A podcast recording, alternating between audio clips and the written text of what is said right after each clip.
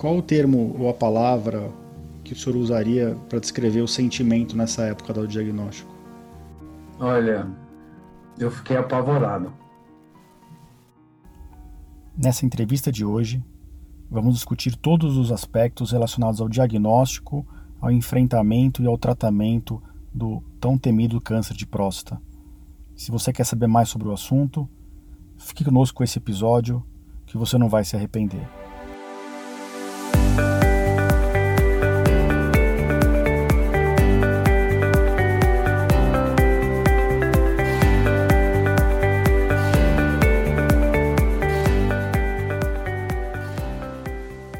Bem-vindos ao podcast Conversa Aberta com o Urologista.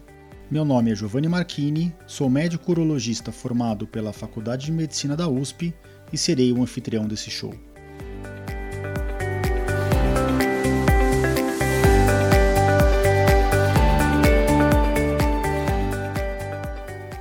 Nesse podcast, queremos compartilhar conhecimento confiável e de qualidade sobre saúde com um formato único e inovador e sempre com o foco no paciente, nós vamos esclarecer as suas dúvidas, trazendo todos os ângulos das situações vivenciadas no dia a dia da urologia.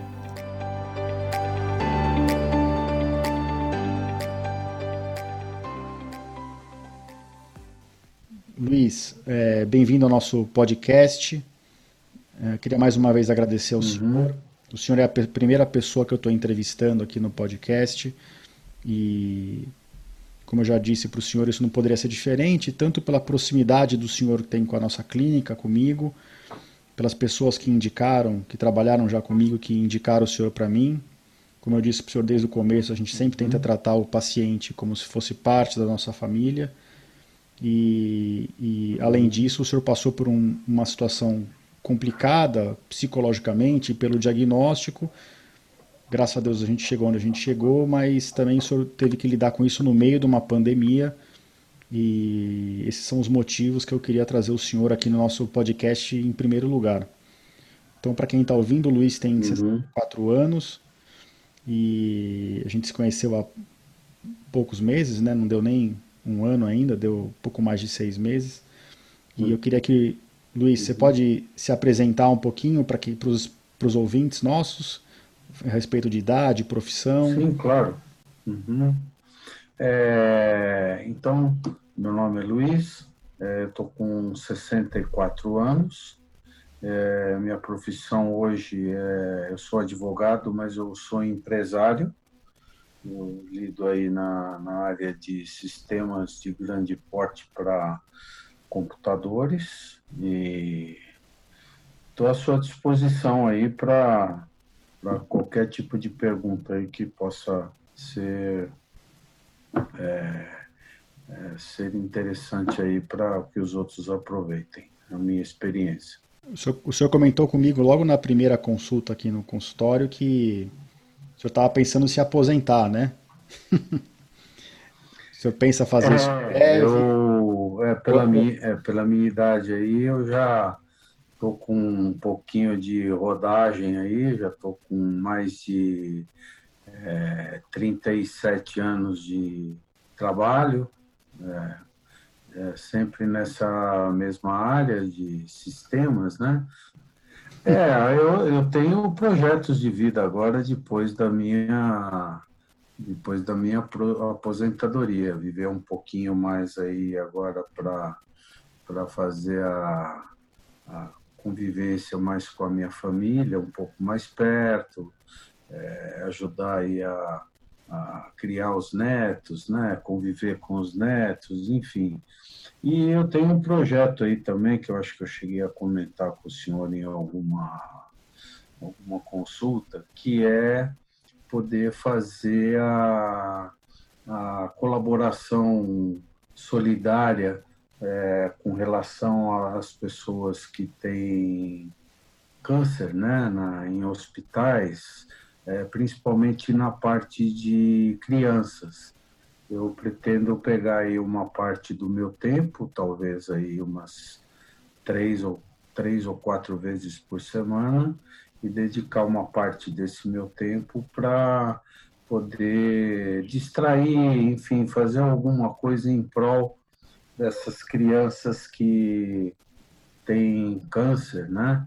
Isso aí porque já há um tempo, um tempo atrás isso me chamou a atenção com relação a, a minha esposa que teve um, um câncer que já foi curado também e no hospital que ela ficou que era um hospital para câncer é, as crianças tinham um andar em que eu fui visitar e aquilo me tocou muito e eu acho que um não agora após a minha aposentadoria não seria nada difícil eu dedicar um tempo para que eu possa é, ajudá-las a passar o melhor tempo delas possível numa situação melhor, alegre, tentar é, contar histórias, enfim, fazer alguma coisa em prol dessas crianças, né?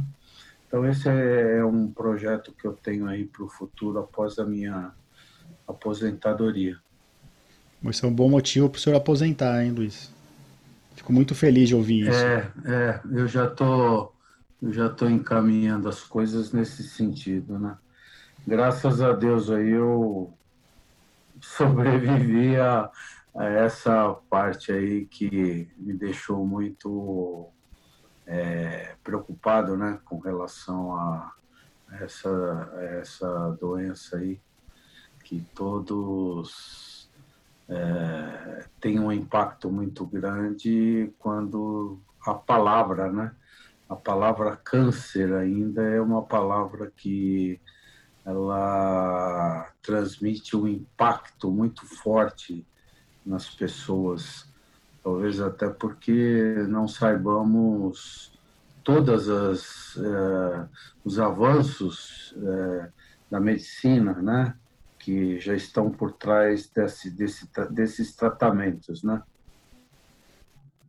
É, concordo com o senhor e a urologia lida com vários tipos de câncer, né? E acho que a gente podia já partir um pouquinho pro pro, pro seu diagnóstico, seu tratamento. Conta um pouquinho para quem está ouvindo como que foi feito a suspeita do, do, do, tumor que foi descoberto. O senhor sentia algum, tinha algum sintoma específico ou foi baseado em exames? Como que foi feito o diagnóstico do, do problema do senhor? Conta para gente. Bom, doutor, eu vou dar um overview assim bem, bem, bem rápido aí, né, sobre a, o meu caso, isso já é, eu comecei a sentir é, a evolução nos últimos dois anos com relação é, nos meus exames de sangue, onde eu tinha a, a parte específica do PSA é, ele veio subindo ano a ano, até há uns dois anos atrás eu chegar no patamar de. Ele veio de dois, pulou para quatro, e nos dois últimos anos ele deu um pulo forte para seis. Quando isso aconteceu, esse PSA pulando para no seis, né? Já levantou, ligou um alerta com relação a esse número que era um número alto e é, complementar a esse PSA, o, o urologista também faz o exame de toque, né? É, após esse exame de toque também, o médico me informou sobre que um lado dessa é, estava duro, né? Um lado da próstata tinha um lado que estava um pouco mais duro e que é, seria interessante aprofundar esses exames, né? É, eu, o que, que eu fiz? Eu, é, nesses dois anos, vim acompanhando através desses exames. Mais proximamente, no início do ano passado, eu fiz um exame chamado ressonância magnética multiparamétrica da próstata. Esse exame é, foi o, o exame em que me deu uma clareza, tanto a mim como ao urologista, de que eu estava, através da comprovação desse exame, com algumas alterações na próstata e já me dando algumas confirmações de tamanho e peso, aliás, me dando algumas confirmações da onde estaria as lesões na próstata relativo a, a esse essa doença chamada câncer de próstata, né? Luiz, é... e qual que foi, qual que foi o raciocínio que o senhor fez junto com o seu urologista nessa época? Nessa época o senhor ainda não acompanhava comigo. Ele foi acompanhando o PSA Sim. subindo. Chegou a tomar algum remédio para tentar baixar o PSA?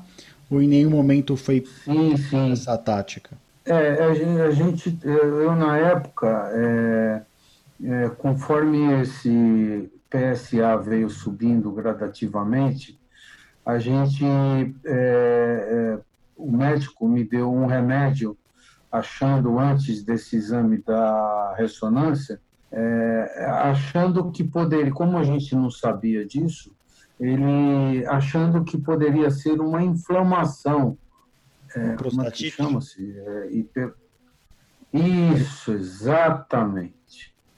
Então eu tomei durante um mês um remédio aí, um, um antibiótico, é, durante 30 dias, para ver se essa possível inflamação que ele achava que eu tinha, né, na, na próstata, fosse é, estivesse fazendo alterações no meu PSA, elevando o meu PSA através dessa infecção.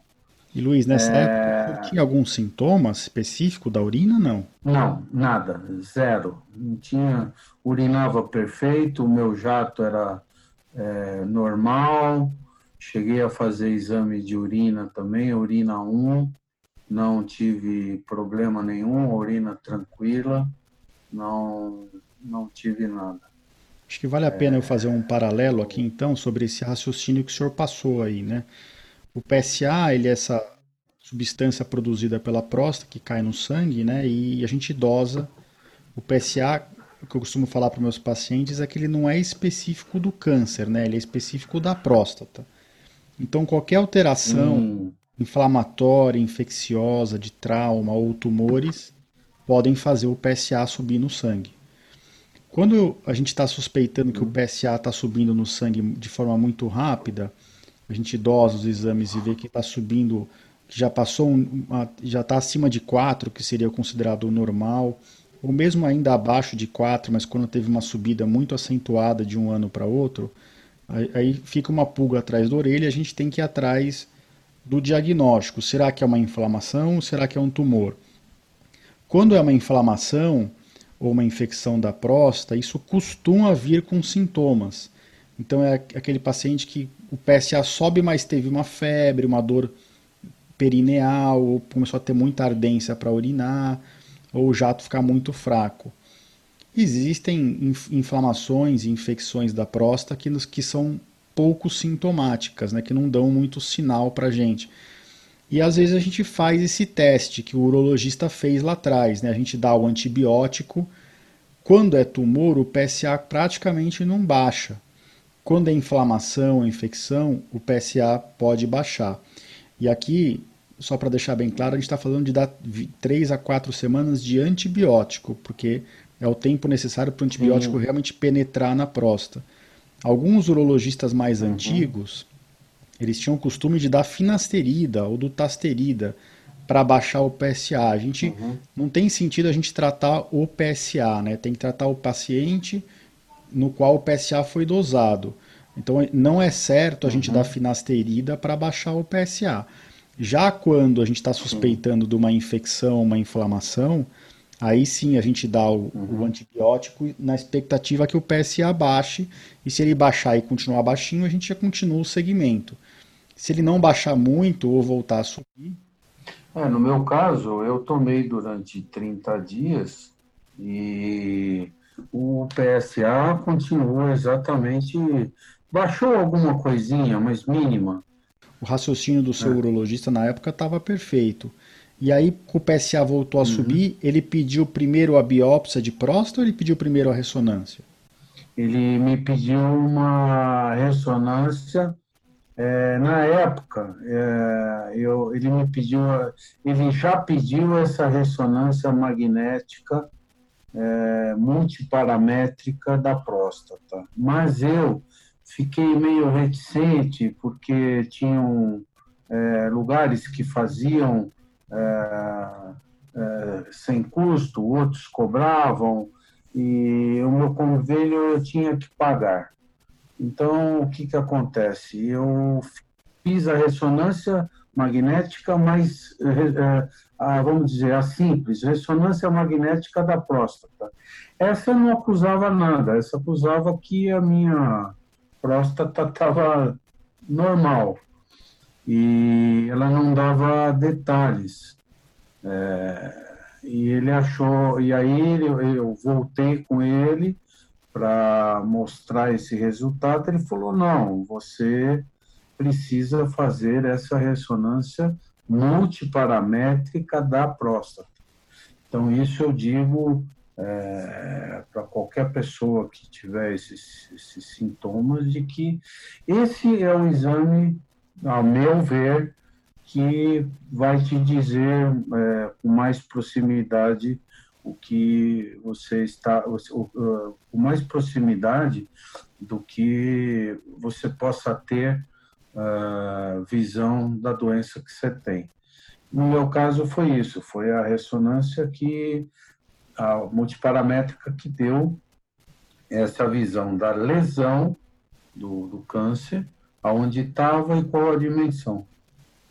A partir daí, dessa visão, dessa ressonância, é que nós pedimos, o, o urologista pediu a, a biópsia. Nessa parte da biópsia é que aí é, foi feito uma, uma descrição já de todo o quadro da, da doença, colocando-se por classificação, né? E a partir daí nós começamos a planejar como seria feito esse tratamento. Ainda não tínhamos uma visão do que poderia ser feito, se ele seria feito através de certas práticas aí da medicina é, como uma cirurgia ou outras técnicas, né? Então, aí é que entra o senhor aí é, como o meu, o meu médico, né? Nessa, nesse quadro aí. Luiz, acho que o que o senhor comentou da ressonância é muito importante, né? A ressonância de próstata existe há muitos anos e os urologistas mais, mais experientes sempre reclamaram muito da, da, da, baixa acurácia da ressonância. E a ressonância multiparamétrica, ela basicamente é uma ressonância muito parecida com a, com a normal, você precisa de um aparelho um pouco mais moderno, e são feitas quatro tipos de aquisições, por isso que ela chama de multiparamétrica, são quatro parâmetros que que juntos, né, é criado um score pelo, pelo radiologista, como se fosse uma classificação, para tentar se identificar dentro da próstata as lesões suspeitas. E a comprovação sempre é feita através de biópsia. A biópsia de próstata é um procedimento um pouco chato, desconfortável, porque ela ainda é feita por via transretal, uhum. né? Existe um, um, uhum um movimento no mundo inteiro para que se torne a biópsia transperineal, para ser feita através da pele do períneo, a, a fim de diminuir a incidência de infecções. Agora, a, a, às vezes a experiência da biópsia não é tão, tão ruim, né? A sua experiência com a biópsia, ela foi com sedação, algum, algum, alguma mensagem para quem está ouvindo? Olha, eu eu primeiro queria falar uma coisa, doutor. Eu acho que é, para quem vem nessa sequência, eu, eu, vou falar uma coisa bem rápida que eu acho muito importante. Para quem vem nessa sequência, igual eu vim caminhando, e, e PSA, e toque, e simplesmente só suspeita, acho que é, acho que não é, pode ser. É, quando a gente faz esse exame da ressonância multiparamétrica, aquela dúvida se, se eu tenho ou não tenho, ela já fica muito com esse resultado, ela já fica muito próxima, porque você sabe que você tem alguma coisa, mas não sabe a dimensão daquilo ainda. É, então, você já dá um passo para poder se preparar para cuidar desse, dessa doença. O segundo passo, que é feito com a biópsia, a biópsia, no meu caso, eu, eu tomei uma anestesia, é, e essa anestesia, é, é, no meu caso, acho que foi uma anestesia geral. E foi feito o procedimento, e eu, o impacto dessa, como eu disse anteriormente, o impacto dessa palavra câncer, ela é muito, ela entra muito na sua cabeça quando você sabe que efetivamente você a tem. Então, eu quando eu peguei o resultado do, da biópsia, aquilo me causou uma, uma, um desespero, eu fiquei desesperado porque eu falei, pô, eu tô com câncer e agora, e entendeu? Isso dá uma uma angústia na gente, uma uma forma de, de lidar com isso assim que a gente na hora você fica meio sem o chão, entendeu? Então eu acho que aí depois eu vou falar um pouquinho para frente de como a gente é, conversando com o, o médico, o urologista, a gente vai caminhando passo a passo até se resolver no que fazer, entendeu? Eu ia perguntar para o senhor, né? A gente só sabe como é de verdade um problema quando a gente se encontra dentro dele, né? Então, se o senhor, se o senhor pudesse resumir. É, não sei se eu me adiantei aí, viu, doutor? Mas. Não, não, não. Eu... Acho que estava. Eu acho que isso, isso, isso que o senhor falou é muito importante, né? Para quem está para quem tá é um depoimento é isso é um depoimento é, bastante é, claro do que eu passei, né? Qual o termo ou a palavra que o senhor usaria para descrever o sentimento nessa época do diagnóstico? Olha, eu fiquei apavorado. Fiquei literalmente apavorado e eu vou dizer uma coisa. É, na, na hora que eu peguei o resultado da, da, da biópsia, como eu não, não tenho, quer dizer, não é minha área, eu não, não tinha a menor ideia daquilo que estava escrito é, em termos é, técnicos. De gravidade. É, eu, né? como tenho. De gravidade. Como eu tenho, graças a Deus, dois profissionais médicos na minha família que não são da área de urologia, que inclusive me fizeram a apresentação do senhor, eu liguei para um deles na hora. É, liguei na hora, falei, olha, acabei de pegar minha biópsia, está escrito isso, isso, isso e isso. Estou é, apavorado, estou desesperado, o que, que é e tal. E aí eles foram me, é, é, me dizendo qual era o diagnóstico, qual era o parâmetro que estava na biópsia e qual era o, o quadro mais simples e qual era o quadro mais grave, né? Então, diante disso, é, eu pude também me situar dentro daquilo que estava escrito, qual era o meu quadro, entendeu? E ali teriam, como eu disse anteriormente, é, várias formas de é, tratar a doença. Acho que nessa hora tudo. Mas a palavra foi pânico, foi. É, Desespero, né? Não, não tem outra forma de a gente lidar com, com, com, com esse tipo de doença, né? Luiz, e, e para aqueles que estão exatamente nessa fase do diagnóstico, nem sempre as pessoas têm essa, esse privilégio, entre aspas, de, de, de ter pelo menos um médico uhum. próximo na família para quem possa ligar, que tem que ficar esperando a consulta.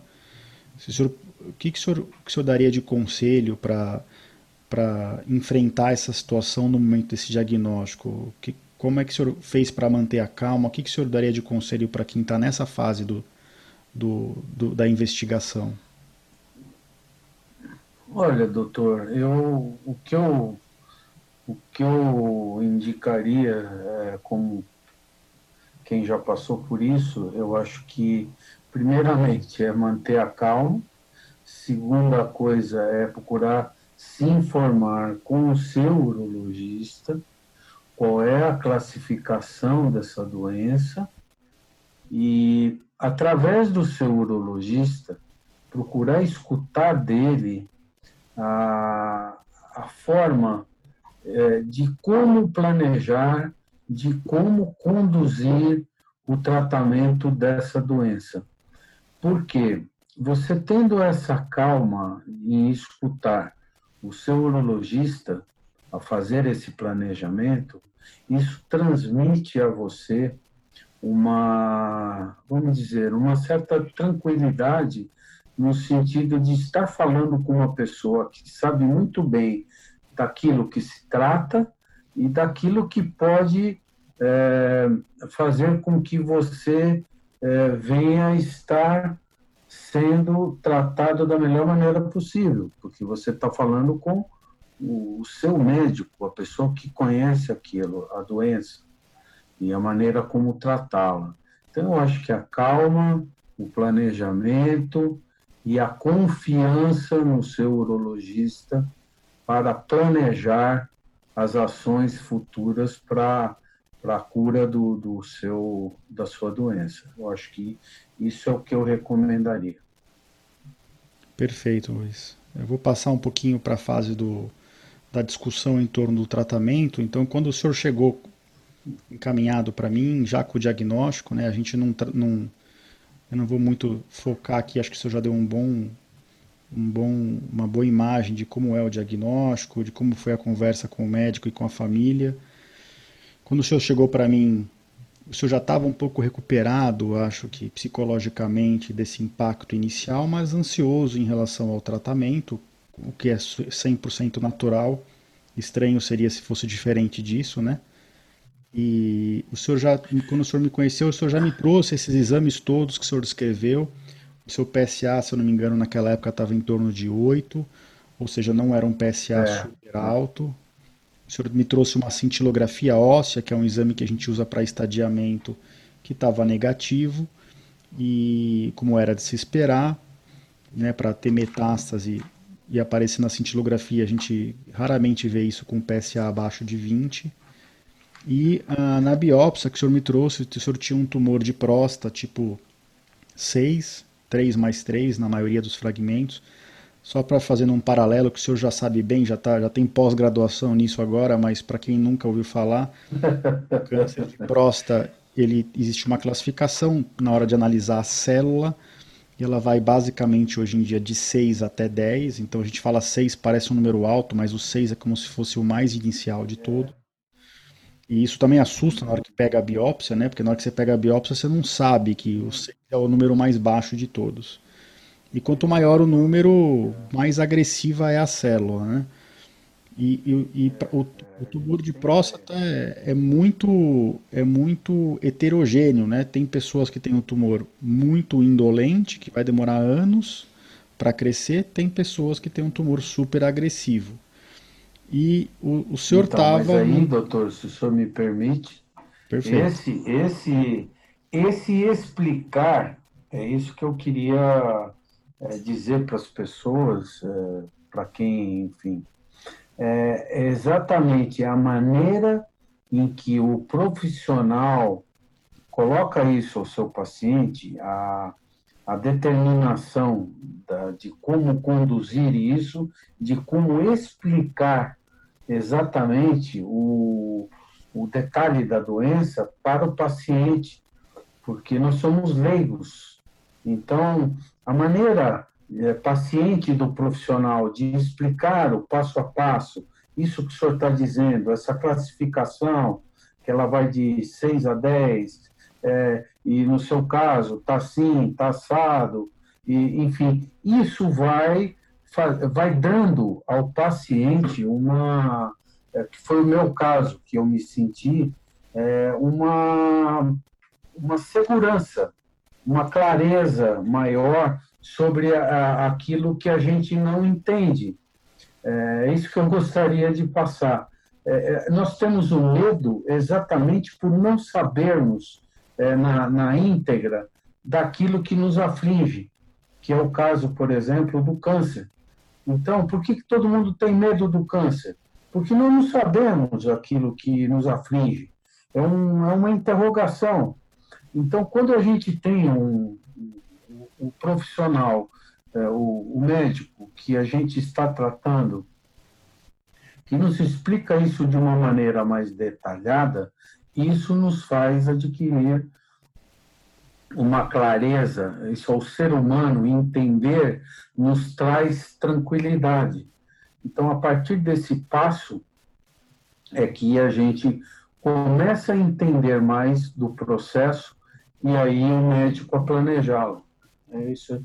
Esse é um sentimento que eu tive. É muito bom passar para as pessoas.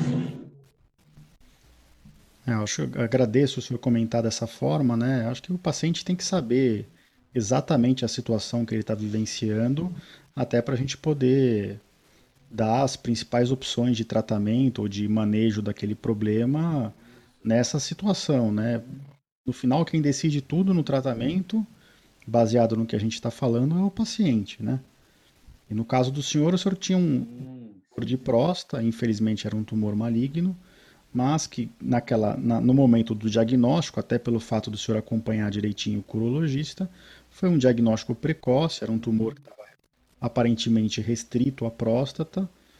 E nessa situação, existem três opções né, de tratamento. A gente só acompanhar, repetir a biópsia em um ano, a gente fazer cirurgia, seja aberta, ou seja robótica ou por vídeo, ou a gente fazer radioterapia. Só para quem está ouvindo, é, no caso do senhor, só acompanhar, repetindo a biópsia, né, que a gente chama de vigilância ativa, eu não achei uma boa opção, porque o PSA do senhor estava subindo um pouquinho mais rápido do que o que eu gostaria, e porque na biópsia a gente teve, se eu não me engano, mais de três fragmentos positivos em mais de um lugar da próstata. Então já estava dando indícios que seria um tumor tão unifocal, né? Poderia ter tumor em mais de um lugar na próstata. Não sei se o senhor lembra que eu comentei com o senhor que, apesar de ter vindo tipo 6, em 20 a 30% das pessoas que a gente opera com o tipo 6, esse tipo 6, na verdade, se mostra na, na, na peça final como um tipo 7, né? Então isso sempre é uma preocupação nossa. Exatamente, é. E, e o senhor lembra qual foram as, as propostas de tratamento e os riscos e os benefícios discutidos antes da, da do tratamento que o senhor de, de, escolheu? Sim, eu, é, eu lembro que o senhor me explicou essa parte bastante detalhada. É, a, a gente, um, uma parte importante que o senhor acabou de dizer foi que, o, no meu caso, ele estava contido ainda dentro da próstata. Ah, se ele tivesse, porventura, se eu tivesse esperado mais alguns anos, ele poderia sair para fora essa metástase e aí talvez pudesse complicar até outros órgãos. Os métodos que eu tinha na época seriam é, ou a cirurgia ou fazer uma raspagem. O problema da raspagem é que depois, se o câncer voltasse novamente a aparecer, é, eu teria problema, porque feito essa raspagem, né, doutor? Aí o senhor me ajuda. É, feita essa raspagem, eu não poderia, acho que, fazer a, a extinção, da tirar a próstata fora, né? É, na verdade, não é a raspagem, né? na verdade, a raspagem é para quando tem doença benigna, né? Na verdade, as duas opções com intenção curativa eram a cirurgia ou a radioterapia, né? E radioterapia, é isso aí. Eu, é, eu confundi agora, eu confundi. É, era radioterapia. Se quiser, viu, Luiz? Eu que não posso confundir. é, eu, eu, é porque é muita informação, né? Inclusive para. Já faz algum tempo, pessoas né? pessoas que estão escutando. É que isso aqui não é. Isso aqui é uma conversa informal. A gente é muita informação na, é, para a gente, inclusive, se lembrar, né? Mas eu estou fazendo o possível de poder falar exatamente o que eu senti. Mas, na época, a passagem disso que o senhor me disse, com relação à segurança de, de fazer a cirurgia é, de, de, de, retirada da próstata, é, inclusive é, a, a forma em que me foi passada a cirurgia por meio de robótica, que era a cirurgia que eu também procurei pesquisar, né? É, era mais eficiente, a que seria menos invasiva e que seria de maior é, retorno, um retorno mais rápido da sua condição é, pós-operatória. Então, a, a, a, explicação dessa sequência que é, aconteceu, desse planejamento, é, é, fez com que a gente sentisse um pouco mais de segurança nesse tipo de, de cirurgia, né?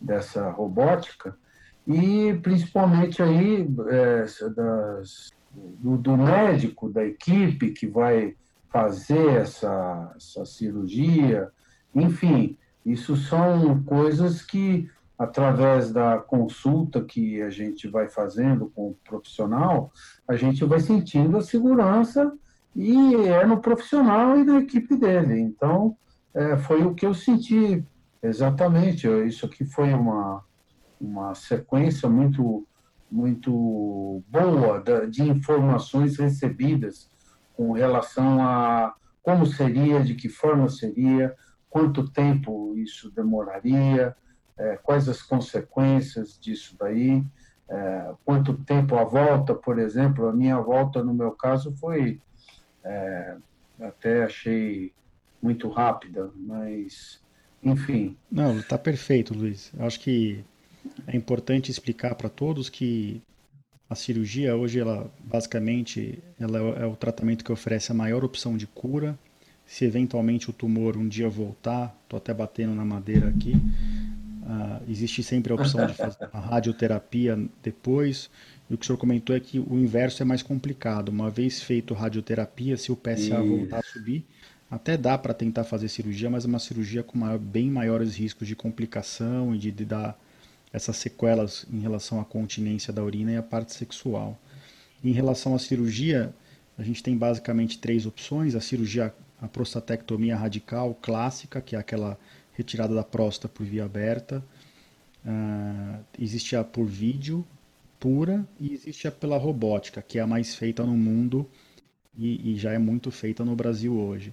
A grande vantagem da cirurgia Sim. robótica sobre a aberta é isso que o senhor comentou, é o retorno mais precoce para as atividades habituais, e vários trabalhos demonstram que existe uma chance maior de preservação da parte urinária, de, de um retorno mais precoce da continência, do controle sobre a urina, e uh, maiores chances de preservar a, a função sexual do paciente. Do ponto de vista oncológico do tumor, o resultado é muito parecido apesar da cirurgia robótica ela ser mais precisa, como a, a, chance de cura com a cirurgia aberta também é muito alta, a cirurgia robótica não oferece uma chance de cura muito maior que a aberta, é muito parecido. Mas do ponto de vista funcional e retorno às atividades habituais, sem dúvida, ela é muito melhor. E aí a gente parte um pouquinho para a parte é, logística da robótica, né? A cirurgia robótica no Brasil ainda não é coberta pelos convênios, mas se a pessoa tem uma, um convênio, uma operadora de saúde que dá direito a fazer alguma cirurgia em um hospital que tem um robô, aí o paciente consegue pagar só uma diferença, que é como uma taxa de uso para o robô. É uma questão comercial que o próprio paciente acerta com o hospital para que no, o tratamento não saia muito caro. Essa taxa já foi bem alta, hoje já chegou a 20 mil, hoje, por exemplo, chega a 5, 6 mil na maior parte dos hospitais.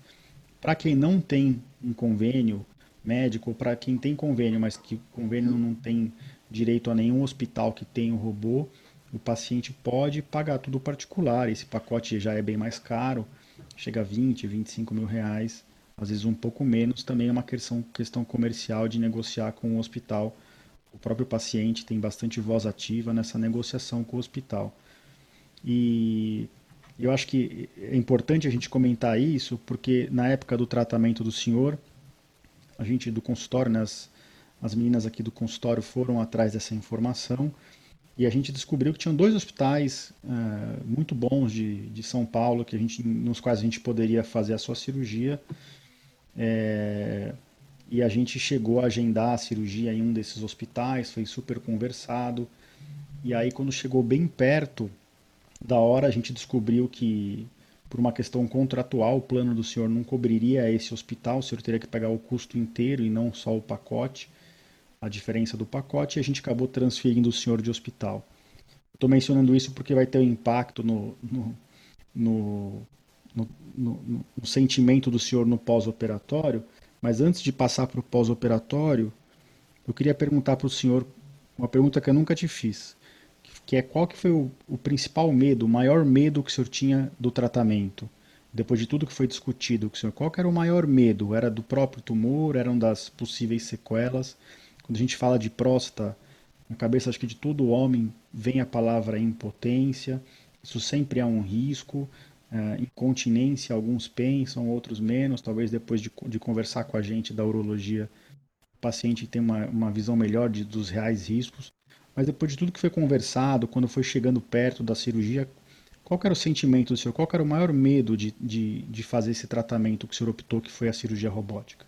É, como o senhor falou aí anteriormente, é, entre o tratamento de uma cirurgia, é, vamos dizer, manual e a cirurgia por robótica, é, o meu grande medo é, é é, é, foi é, é, de, de, de ficar impotente, né?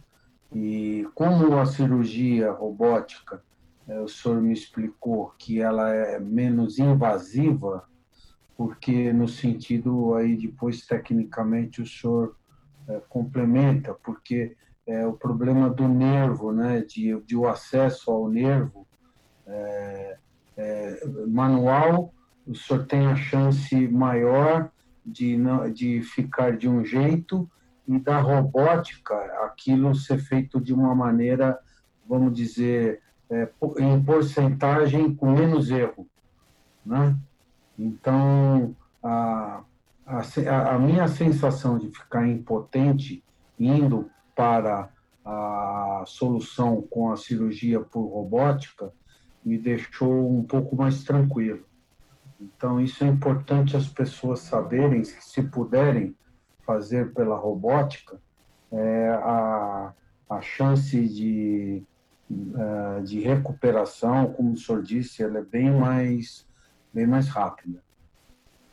Perfeito, é isso mesmo. Né? O que o senhor está comentando é que com o robô, por a gente ter uma visão magnificada e 3D de dentro do abdômen, a gente consegue soltar esse plexo nervoso, né, esses nervos que passam rente à próstata, margeando a próstata. Na cirurgia aberta a gente também solta, mas a gente acaba manipulando mais o nervo e a nossa visão não é tão boa quanto na visão super magnificada e 3D do robô.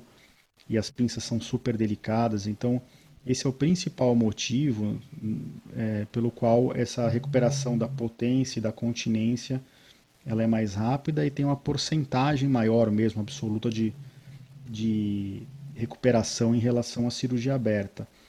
A continência urinária volta bem mais precoce, às vezes na cirurgia aberta demora seis meses, um ano para começar a controlar o, o, a, a, perda de urina ou para ficar livre de algum tipo de, de proteção, de forro. Na cirurgia robótica, essa continência é bem mais precoce, com poucas, em poucos dias ou semanas de cirurgia já está gotejando bem pouco. Uh, a gente está esquecendo que teve um fator bem importante, né? Que quando a gente preparou tudo para fazer o tratamento do senhor, começou essa pandemia do Covid no mundo. E ah, até sim, pensou em é. adiar a cirurgia um pouquinho, mas no final a gente optou por adiantar as coisas e correr um pouquinho com a data do que adiar, né? Foi, foi. E essa é uma questão que é discutida. É, porque a gente correu um risco ali, né, doutor? É, como esse processo estava no, no, início, é, a gente ainda é, tinha marcado uma data, mas o processo da pandemia já tinha se iniciado. É, achou-se por bem aí antecipar e, e, e ir para o hospital e fazer a cirurgia. E eu sou bastante claro nisso. Se a gente não tivesse feito naquela época, seria muito difícil fazer hoje, em virtude dessa, desse aumento que teve aí dessa pandemia, né? Essa é uma grande discussão na literatura, né? Quantos pacientes com câncer não estão deixando de ser tratados, né? mesmo cânceres sim, agressivos, sim. outros mais agressivos, né? Quantos tratamentos a gente não está uhum. adiando? A gente não tem uma resposta, eu acho que a gente tem que dividir os nossos medos e anseios com os pacientes, né? Eu, eu levar o senhor para uma cirurgia, ainda mais com toda a responsabilidade, o senhor por ser uma pessoa próxima, uhum. as pessoas que indicaram o senhor para mim são muito queridas e eu também não sempre sempre fica aquele nosso receio de levar para dentro de um hospital e e acabar, acabar extirpando o tumor, mas gerando um problema infeccioso, uma contaminação. No caso do senhor, estava bem no começo da pandemia mesmo, e a gente optou, graças Sim. a Deus foi, a, a, decisão certa, mas é, um dos poucos tratamentos que a gente não tem adiado mais por causa da pandemia são os tumores, né? Tem coisas que, que dá para esperar, uhum. tem problemas que não dá, e, e, e uhum. fica essa essa briga né, na nossa cabeça e na, na própria discussão médica. Né? E, e, e, a gente tem compartilhado ainda mais as decisões com os pacientes em relação a isso.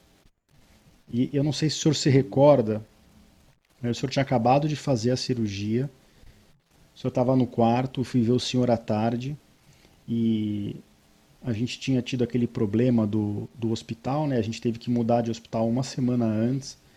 A gente fez tudo às pressas para o tratamento do senhor e quando o senhor acordou da cirurgia, acordou bem, foi para o quarto, já tinha se alimentado, aí o senhor ligou a TV uhum. e o senhor uhum. viu na, na, matéria da TV que naquele outro hospital no qual a gente faria a cirurgia, que também é um ótimo hospital, uhum. mas que naquele uhum. outro hospital, naquele dia, tinha acontecido o primeiro óbito por Covid. O senhor lembra disso? Exatamente, exatamente. Isso aconteceu mesmo, foi ali na, na frente de nós dois, né? É, o comunicado do primeiro óbito foi naquele hospital que eu estava recomendado e pronto para ir, né? Como que o senhor se sentiu nessa hora? Um alívio, né? eu, eu recebi como um alívio e como é, como eu tenho, eu acredito muito em Deus e tenho uma fé muito grande em Deus, eu, eu acreditei que aquilo era a mão de Deus para eu estar ali da, naquela hora, é, nesse hospital, com aquela equipe, entendeu? Porque é, ali a coisa começou a se desenrolar de uma maneira é, sem é, como é que se fala, sem... Sem volta, né? É, os dados aumentando cada vez mais, né? Então, é, foi uma, foi uma passagem muito interessante essa da, da, da, do hospital, que eu me lembro perfeitamente. Mas é, um, é, uma, é uma sensação de alívio, né? Exato. E a gente tentou deixar o senhor pouco tempo internado, né? Essa cirurgia. É, o que eu, o que eu achei interessante, quer dizer, isso depois que aconteceu a cirurgia, é que a recuperação, é, pelo menos, ela foi muito rápida, né? Eu acho que no, foi no outro dia eu já estava andando. Eu já estava andando ali com, é, com a minha filha, andando no corredor do hospital, dando uma volta ali para não ficar. Porque o senhor me recomendou para andar dentro do quarto e eu já pedi permissão para o senhor para dar uma volta ali no, no corredor.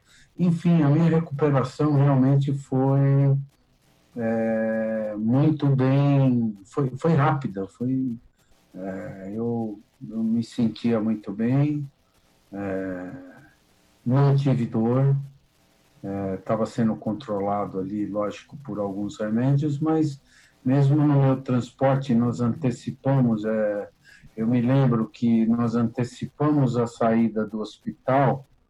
Eu saí com dois dias, né, doutor? Acho que foi isso, dois dias. Na alta no terceiro dia. No segundo é, dia de, de manhã, manhã você já foi para casa, né? Segundo dia de manhã eu estava com alta, eu vim para casa, até por sua recomendação, para não ficar exposto no hospital já sobre esse problema da Covid e, e, outros, e outras possíveis infecções, né? E nada mais acertado, porque em casa é outra coisa, né?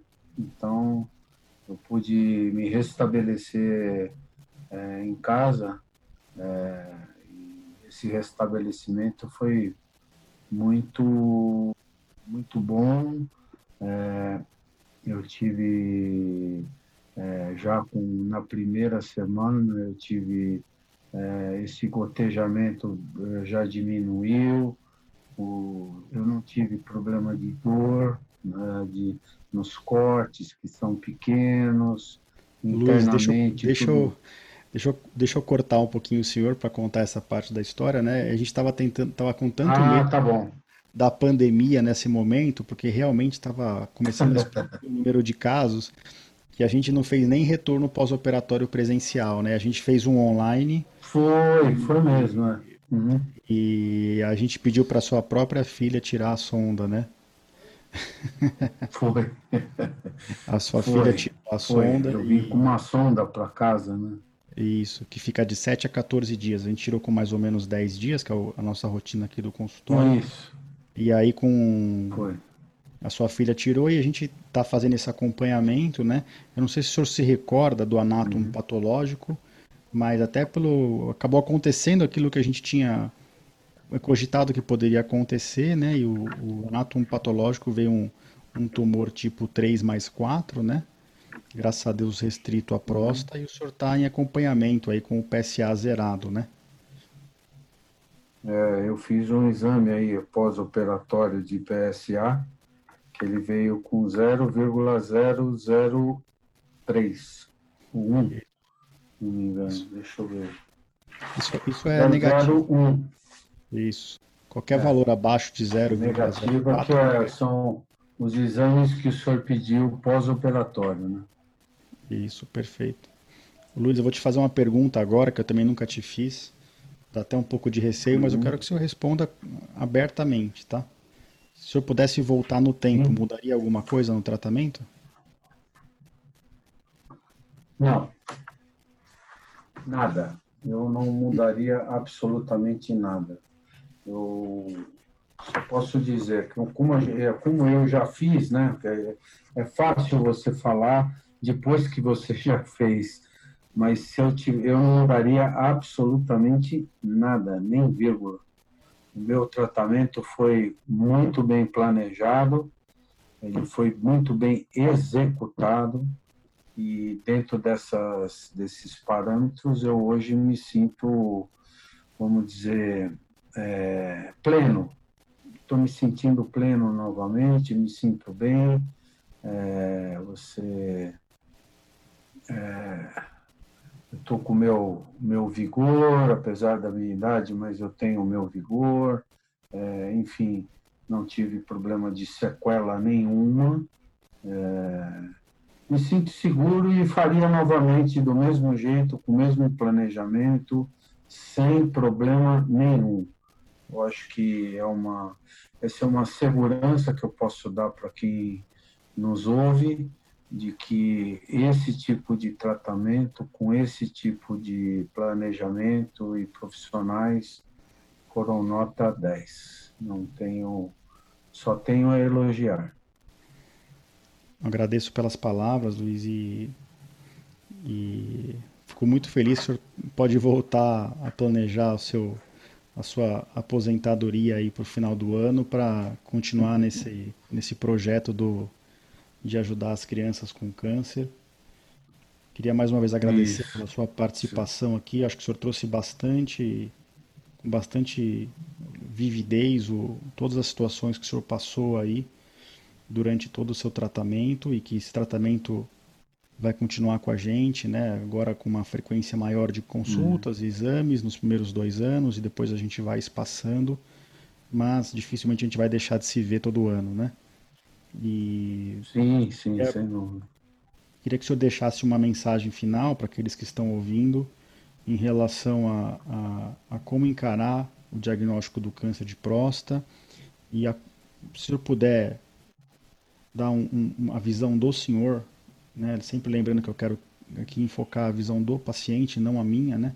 A gente acaba influenciando às vezes, mas é, é sempre bom ouvir o outro lado, porque acho que é o lado que tem que que a gente tem que ouvir de certinho e, e para propor as melhores estratégias de, de, de, condução do caso, o que, que o senhor teria de mensagem final para aqueles que querem, que estão passando por uma situação do câncer de próstata ainda antes do tratamento e uh, que estão também com medo dessa pandemia do Covid?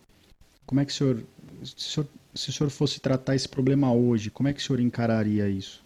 Bom, primeiro eu é você tem que ter muita é, calma, é, esse acompanhamento que antecede a, a toda essa esse sequenciamento para uma cirurgia, é, quando você descobre a doença, você tem que ter muita calma, é, é, confiar no, no planejamento, no médico que você está fazendo esse eh, planejamento e procurar ler e se informar com o profissional de que forma aquilo está sendo feita, de que maneira, saber ter mais informações para que você tenha mais tranquilidade com o andamento do passo a passo é, à medida que a, as coisas vão acontecendo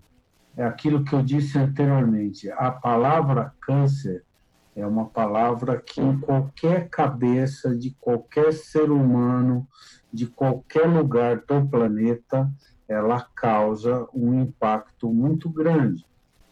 Então, a maneira em que eu, particularmente encontrei de poder amenizar isso dentro da minha cabeça, é me tranquilizar procurar ter informações é, através dos meios aqui médicos e do profissional, o seu médico, de como aquilo se desenvolve, quais as maneiras que aquilo pode ser é, curado, quais as sequelas que aquilo pode te trazer, qual a porcentagem que você tem que isso não aconteça com você.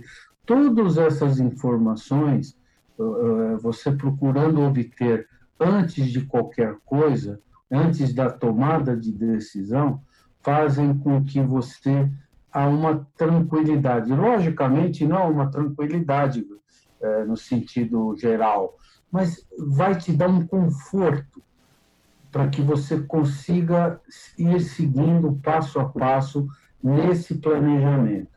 E você ter o exercício de entender aquilo que ele está falando. E se você não entender as palavras que o médico está lhe passando, pergunte.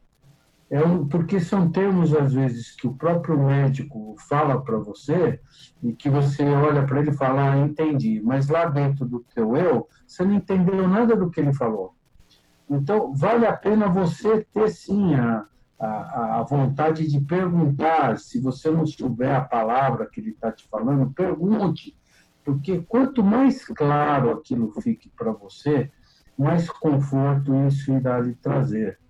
Quanto à parte da Covid, eu acho o seguinte: hoje você tem, é, no aspecto hospitalar, como o senhor disse anteriormente, o, essa doença hoje, para ser tratada em alguns casos de emergência, em tumores mais avançados e tal, o risco é grande, muito grande dentro do hospital.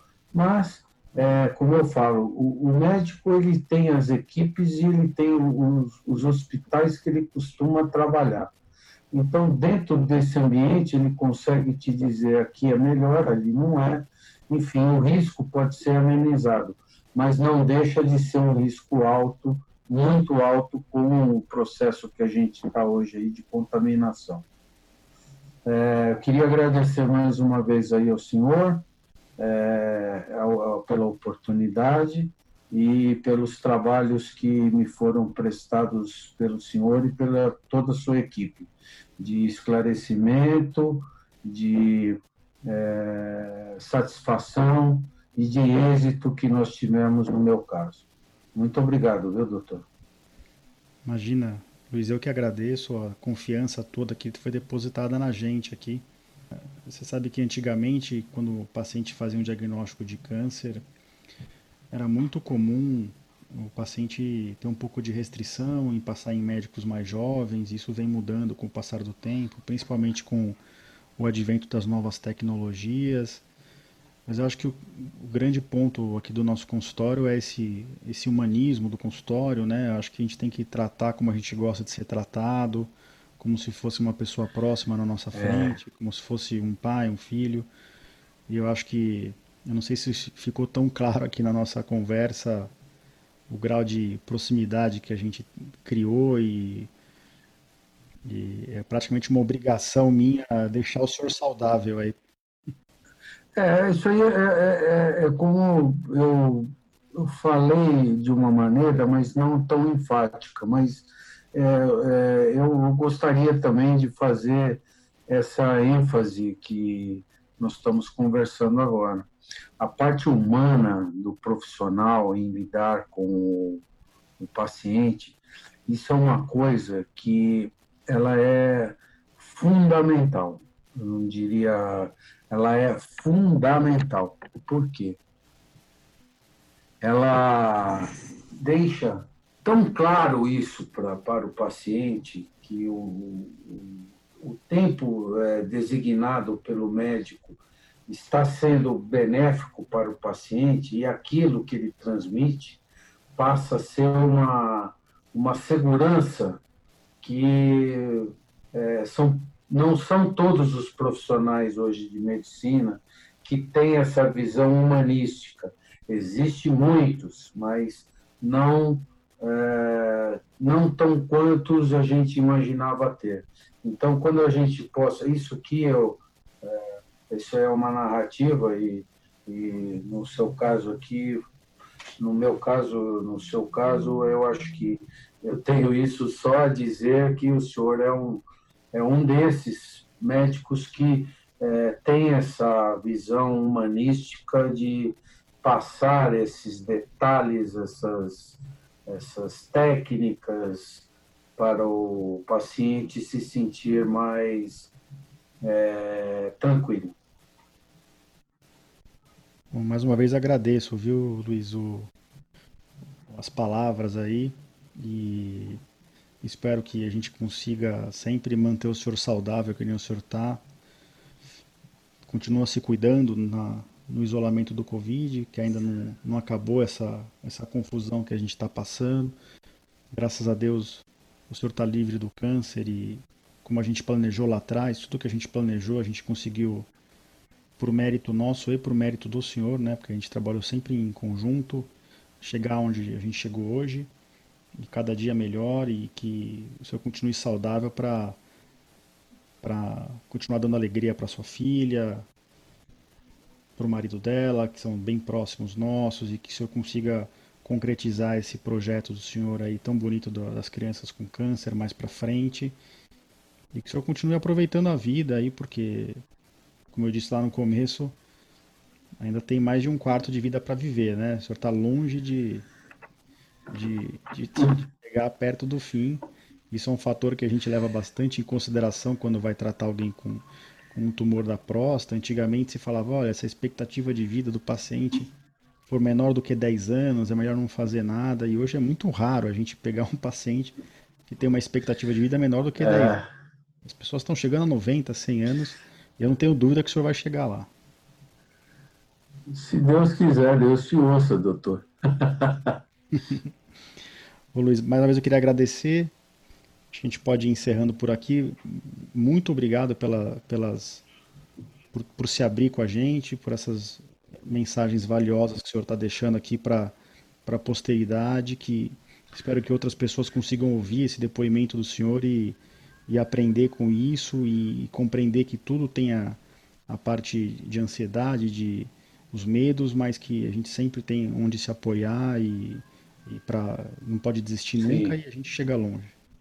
É, é, obrigado aí mais uma vez então pela oportunidade e, e eu só tenho a agradecer, viu, doutor? Eu, eu sou uma pessoa muito assim direta nas coisas que eu falo e eu só tenho a agradecer o, toda a resposta que eu tive em qualquer sentido com relação ao senhor. Eu, eu fui, eu tive um, um excelente tratamento e, e eu vou dizer isso aqui pra, só para finalizar que eu tive é, as melhores condições e planejamento de uma cirurgia de um bom médico, de um excelente médico esse é o que eu tinha para dizer aí. Espero que as pessoas que tenham é, paciência de escutar aí a gente falando, mas que tem, é, para quem vai escutar isso, é uma coisa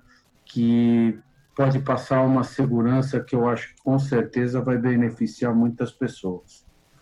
Um bom dia aí para todos. Obrigado, Luiz. Obrigado mesmo, viu?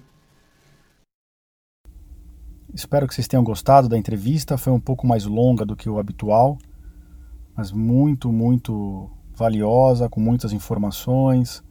Acho que a gente conseguiu extrair muito o sentimento do, do paciente no momento do diagnóstico. Espero que vocês tenham aproveitado esse episódio.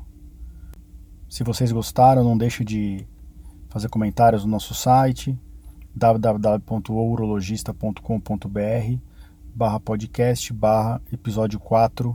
No próximo episódio vamos falar sobre um tema um pouco mais light, sobre vasectomia. Se você tem interesse sobre esse assunto, não perca o nosso próximo episódio. Se possível, compartilhe esses nossos episódios nas plataformas de podcast, isso nos ajuda a ranquear. Queria agradecer para todos que têm baixado os nossos episódios, que têm deixado os comentários, as resenhas, principalmente no podcast da Apple. Isso ajuda a atingir mais pessoas e a compartilhar a informação que é o nosso objetivo final. Mais uma vez, obrigado a todos.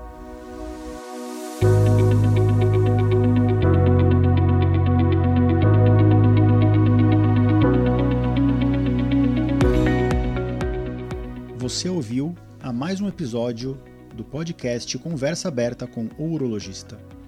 Mais uma vez, obrigado e até o próximo.